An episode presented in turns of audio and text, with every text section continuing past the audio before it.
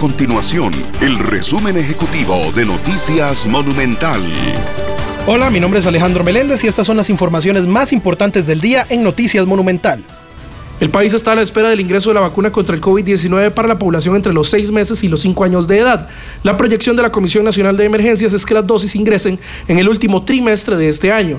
Para la Asociación Costarricense de Pediatría, ACOPE, es necesario que el país agilice el ingreso de estas vacunas debido al impacto de la pandemia en la población infantil. Tras casi 10 meses de espera, la promotora de comercio exterior Procomer confirmó que el reglamento de la ley para atraer inversiones fílmicas entró en una fase final.